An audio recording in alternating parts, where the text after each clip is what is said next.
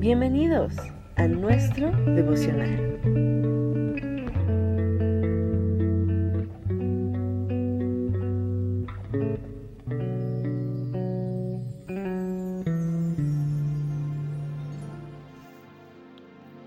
Excelente día para ti. Te saludo con mucho amor y cariño.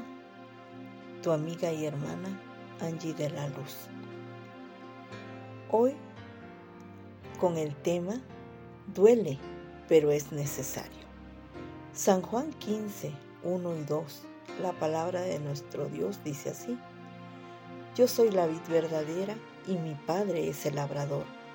Todo pámpano que en mí no lleva fruto, lo quitará, y todo aquel que lleva fruto, lo limpiará para que lleve más fruto.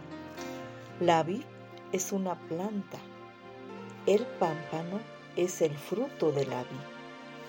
Cuando Dios corta algo en nuestra vida, no es para herirnos, sino para nuestro bien. No obstante, el cortar implica dolor. De hecho, una de las definiciones de cortar es dividir o separar la superficie de algo con un instrumento o cosa afilada.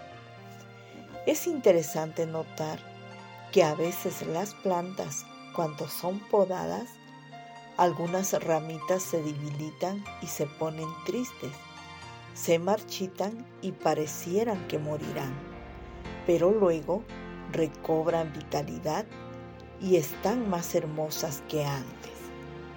Cuando Dios nos lleva por un proceso en el que cortar algo la sensación que experimentamos durante este tiempo no suele ser de gozo.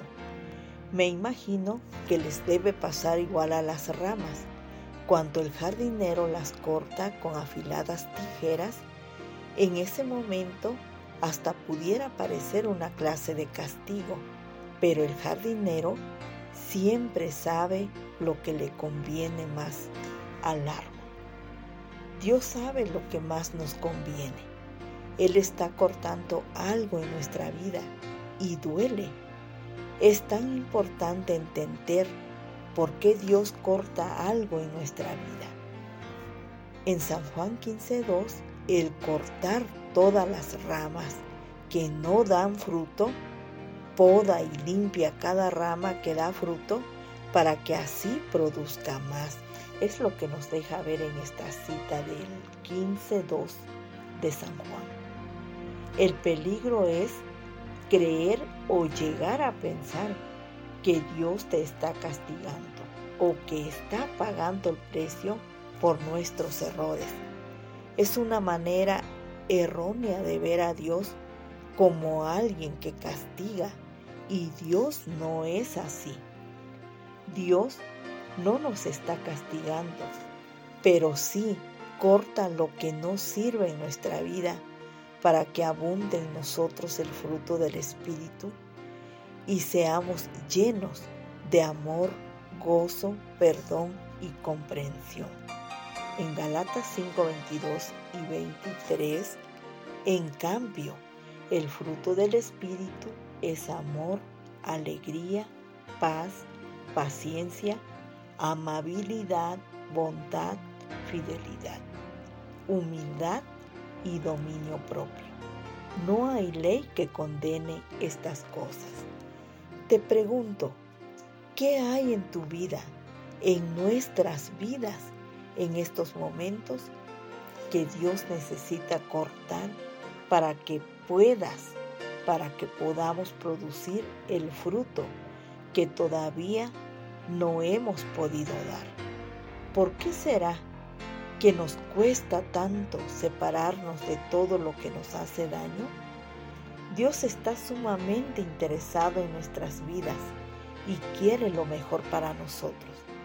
Y quiero que entiendas que cuando Dios quita algo de nuestras vidas, siempre lo hace con la intención de prepararnos para el siguiente nivel en nuestra vida. Todo lo que Dios hace tiene propósito.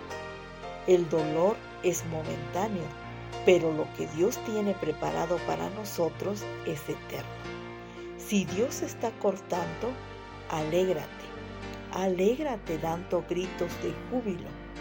Dios quiere darte algo mejor, pero en el proceso habrá dolor y confusión. No te voy a engañar dando falsas ilusiones, pero te aseguro que tu llanto se convertirá en gozo. Solo hay que esperar con paciencia. La paciencia es una virtud que poco sabemos cultivar, pero hay que aprender a cultivarla. En el Salmo 30, 11, dice así la palabra de nuestro Dios. Tú cambiaste mi duelo en alegre danza, me quitaste la ropa de luto y me vestiste de alegría. Dios está preparando nuestras vidas para una fiesta eterna, pero no sin antes cortar lo que nos estorba. Pidamos a Dios hoy que quite de nosotros todo lo que nos sirve. Aunque duela, permítele que lo haga. Te aseguro que si lo haces, verás la gloria de Dios en tu vida y te darás cuenta de que lo que perdiste en el proceso no se compara con lo que lograste obtener. Bien lo dice Dios en Romanos 8:18. Sin embargo, lo que ahora sufrimos no es nada comparado con la gloria que Él nos revelará más adelante. Mis amados hermanos y amigos, créelo, lo mejor está por llegar pero antes Dios tendrá que quitar de nosotros todo lo que nos estorba y que no nos deja dar frutos, esos frutos que Dios quiere ver en nuestras vidas. Y recuerda, todo lo que Dios hace tiene propósito. Duele, pero es necesario. Dios nunca va a permitir que vivas un proceso sin un propósito. Solo confía que Él tiene preparado lo mejor, no solo para ti, sino también para los demás a través de tu testimonio. Dios te bendiga mucho. Muchas gracias por tu fina atención y nos escuchamos en el próximo tema, si Dios así lo quiere.